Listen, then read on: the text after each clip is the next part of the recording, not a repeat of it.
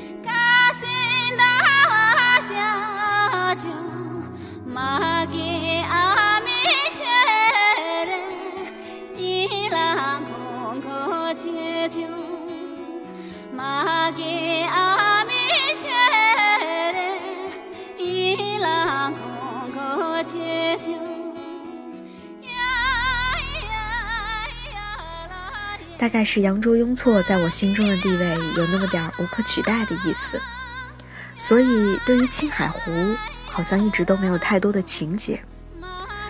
到青海湖边，更像是一次打卡，到过了，就足够了。没有期待必须要看到蓝色的湖水，也没有期待必须要看到美丽的日出，我只是想感受到它的气息就好。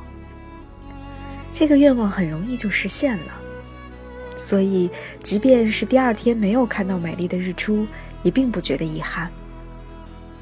因为沿途枯黄却非常辽阔的草原，牛羊成群的冬牧场，已经深深的打动了我。这绝对是意料之外的惊喜。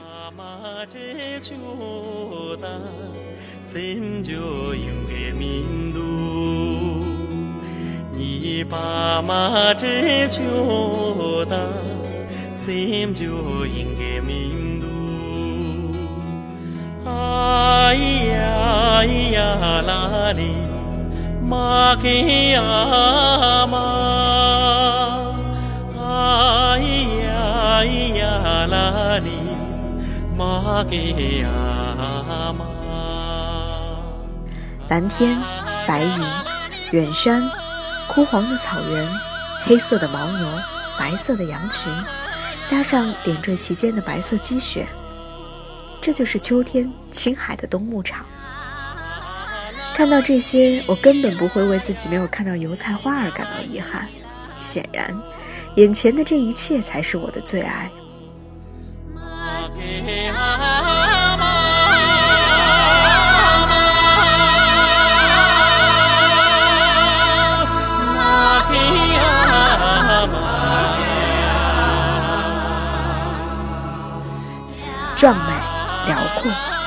安静却很生动，热闹却不聒噪。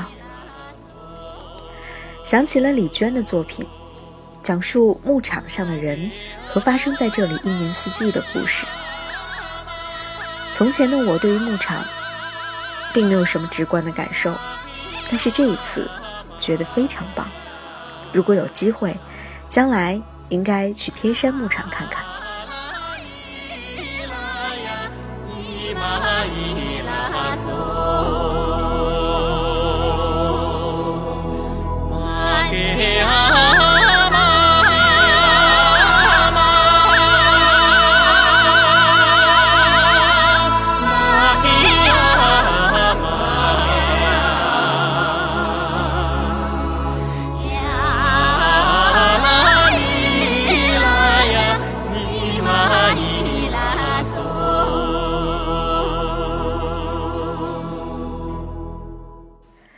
再回西宁，并没有回到西宁市区，而是回到了我心心念念的塔尔寺，住在了距离塔尔寺最近的宾馆，步行去塔尔寺只需要三四分钟的时间。安顿好了行李，已经是下午三点半钟了，离寺院的僧人们晚课的时间已经很近了。在王师傅的带领下，我再次走进了塔尔寺。天空开始飘起小雪，僧人们都纷纷向金殿的方向赶去。原来今天没有安排晚课，而是改为了诵经。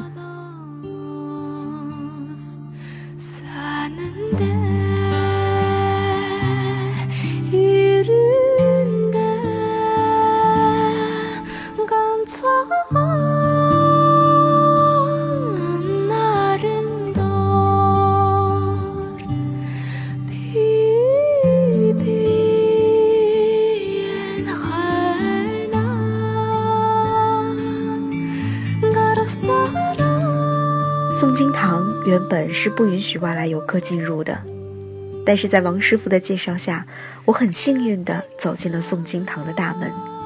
只不过不能够进入到大殿里面，但是可以在门口听经。僧人们纷纷进殿，随后阵阵诵经声不绝于耳。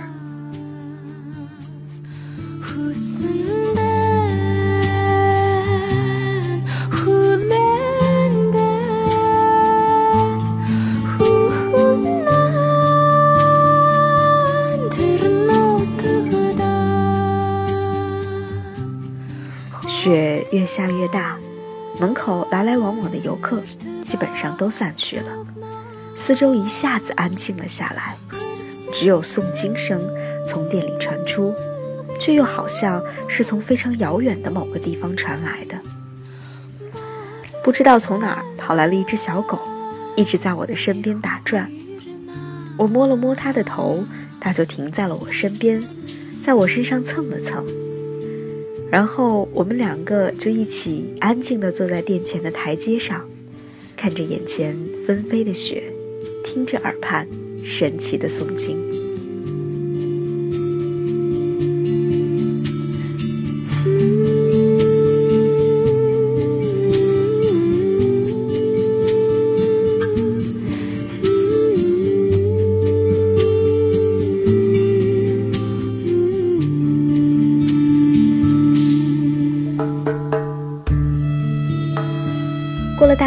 个小时的样子，我从诵经堂出来，开始寻访那些上一次没有走进的几大经院：石轮经院、密宗经院、藏经楼、金刚坛城、杜母殿。石轮经院建于1817年，这里是僧人们潜心钻研藏族的天文、历法以及石轮经的地方。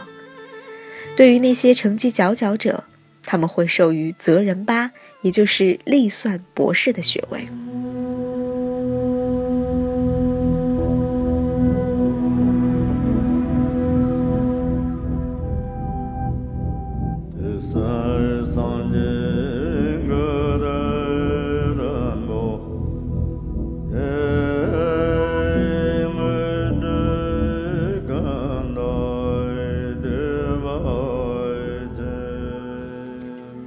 宗经院是我最感兴趣的一个地方，各种文学作品当中对于密宗的描述简直太令人神往了。所以看到密宗经院这四个大字的时候，内心着实雀跃了一番。密宗经院建立的时间可以追溯到一六四九年，距今已经有三百六十多年的历史了。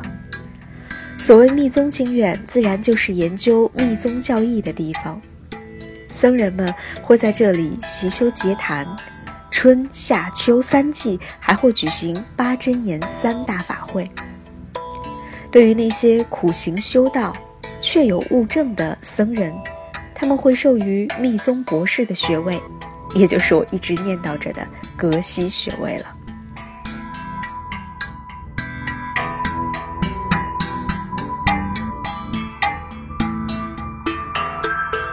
如果按照藏地密码里的说法，格西也只是密宗修炼当中的入门级别而已。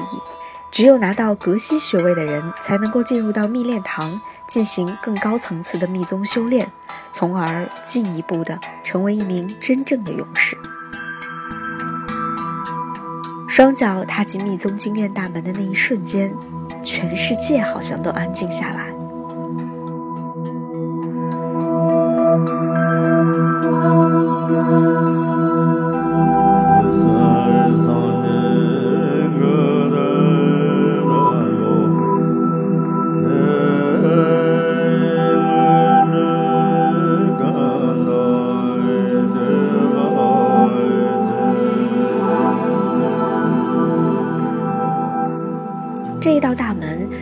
像是隔音层一般，把外面的声音完全屏蔽掉了。站在门廊上，眼前是漫天纷飞的雪花。院子里一个人都没有。大殿里数百盏酥油灯发出暖黄色的光，安静地跳动着。那一刻，我体会到了一种极致的安静，静的耳朵。都不太适应，好像有轻微的耳鸣。这样的感觉实在太好了，我甚至不忍心迈步向前，害怕打破了这样的静谧。大殿里供奉着释迦牟尼的鎏金铜像、宗喀巴以及三位金刚的本尊和坛城。此外，这里还收藏有大藏经以及藏文经书数百卷，和在色拉寺的时候感觉一样。看到这些被珍藏起来的经书，真好奇里面究竟写了些什么。尽管那都是我不懂的梵文，却总是会被其中蕴含的智慧所吸引。我想，这一切与其说是一种类似信仰的东西，不如说。是对于智慧的敬仰与崇拜。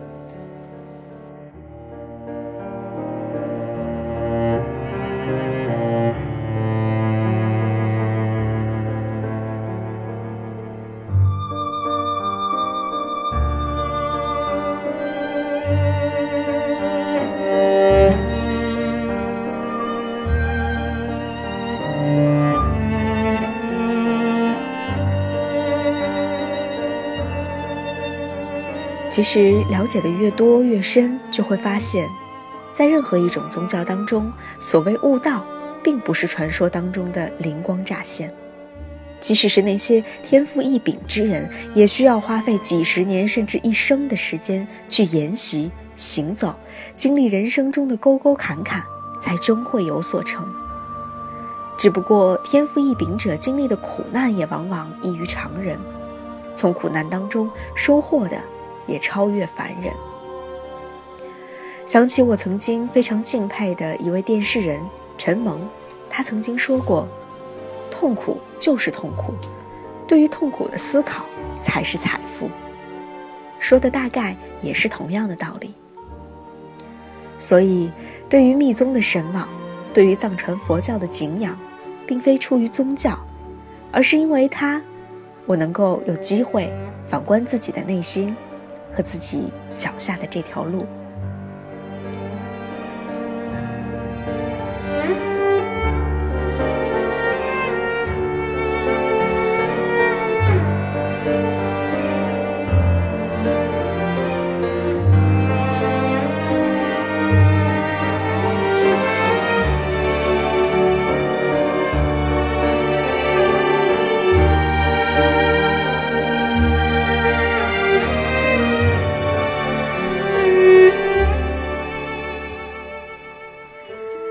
于是转山、转湖、转佛塔、转寺庙，与其说是为了与你相遇，不如说是为了与自己相遇。历经苦难，勇敢面对路途中的坚持与忍耐，敬畏与恐惧，自知与自持，都是人生当中最难得的财富。站在经堂前敬拜、注目。点一盏酥油灯，思绪万千，却又归向一处。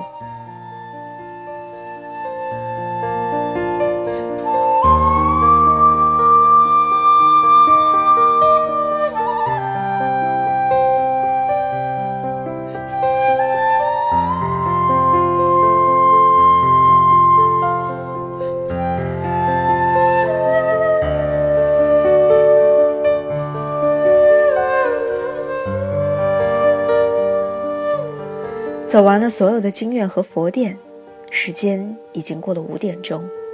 塔尔寺已经不再对游客开放了，寺里只剩下了僧人和一些藏族人。从杜姆殿往回走，不知不觉的又来到了大金瓦殿。殿前依然有许多藏民在磕长头，还有很多人在转寺庙。有年迈的奶奶，有带着孩子的年轻妈妈，中年的藏族大叔，漂亮的年轻姑娘。我走上前去，加入了他们。一圈，两圈，三圈。我本打算只转几圈的，又想起藏族朋友说几岁就要转几圈，于是绕着大金瓦殿，默默地转了二十四圈，一点都没有觉得累，反而觉得身上暖暖的，心里满满的。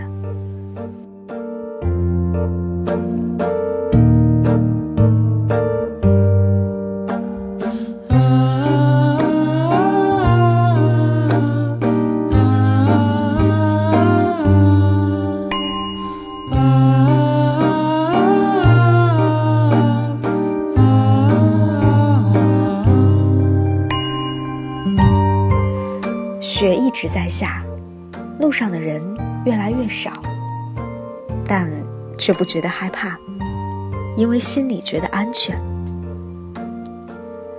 走出塔尔寺，在旁边马上就要关门的邮局寄出了两张明信片，一张给自己，一张给好朋友。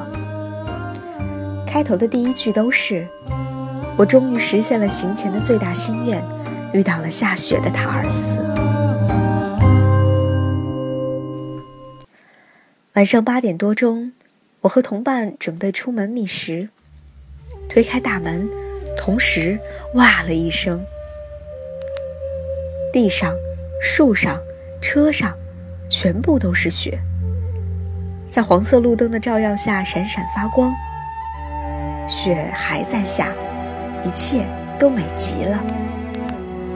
同伴说：“我们再去塔尔寺吧，漫天大雪中的。”夜色中的塔尔寺，一拍即合，边走边玩，用薄雪打了两下雪仗。夜晚的塔尔寺太安静了，用同伴的话说，安静的都可以听到自己的心跳了。几乎没有什么路灯，但是雪映出了我们要走的路。雪地上还没有脚印。我们踏雪的声音可以听得非常真切，因为光线太暗，所以完全没有办法拍下当时的风景。但是那又有什么关系呢？这样安静的雪夜，就不要用闪光灯来打扰它了吧。一切都在心里。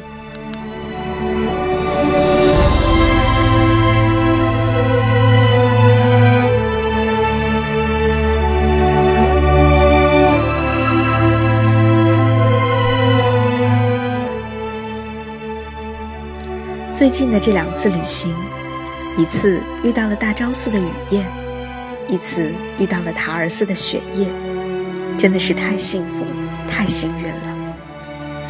我执着地认为这是一种缘分，也是一种福报。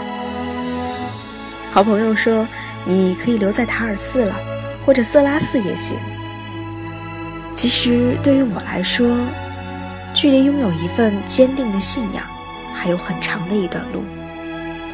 但是我想，这一切对于普通人而言的意义，绝不仅仅是让你成为佛教徒那么简单。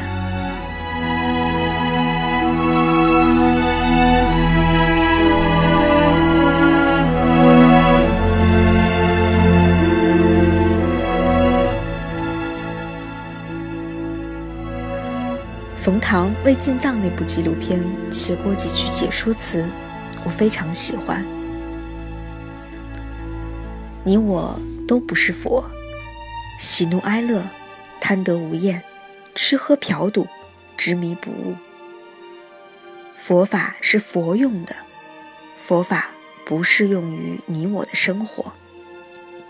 但是，简单的印佛经是简单的为了来生能幸福，简单的不作恶是简单的敬畏必然而来的因果报应，简单的忍受常年磕长头般苦难，是简单的认为能让亲人少些苦难。这样简单下去，再简单下去，脑子没弯了，手脚有劲儿了，山顶慢慢低于脚面了。拉萨就在眼前了，你我竟然像这山、云、湖水和星空一样，一直在老去，一直在变化，一直没问题。再简单下去，再这样下去，你我就都是佛了。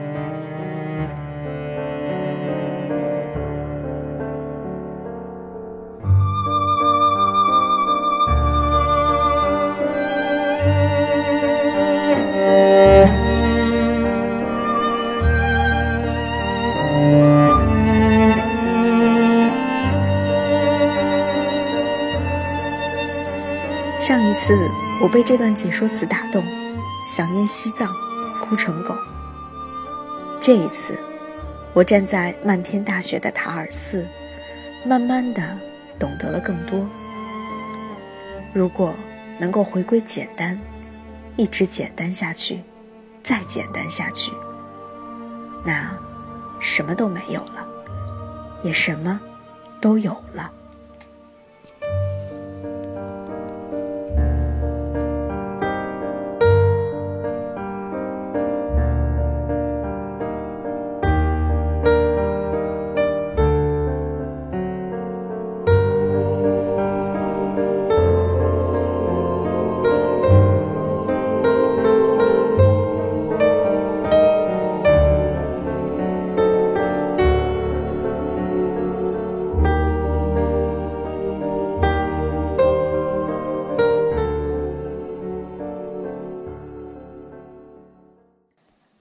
行电台是午夜飞行员 VC 用自己的声音和自己喜欢的音乐，和大家一起来分享生活当中一切美好的一个平台。如果你喜欢我的节目，欢迎你把它推荐给自己的好朋友。当然，也非常欢迎你在微博和微信平台上和我互动。在微博当中可以直接搜索 Vivid Crystal 找到我，同时更欢迎你关注我的微信公共账号。搜索 Midnight Fly Fly，找到午夜飞行就可以关注我啦。期待你的加入，我们一起夜航西飞吧。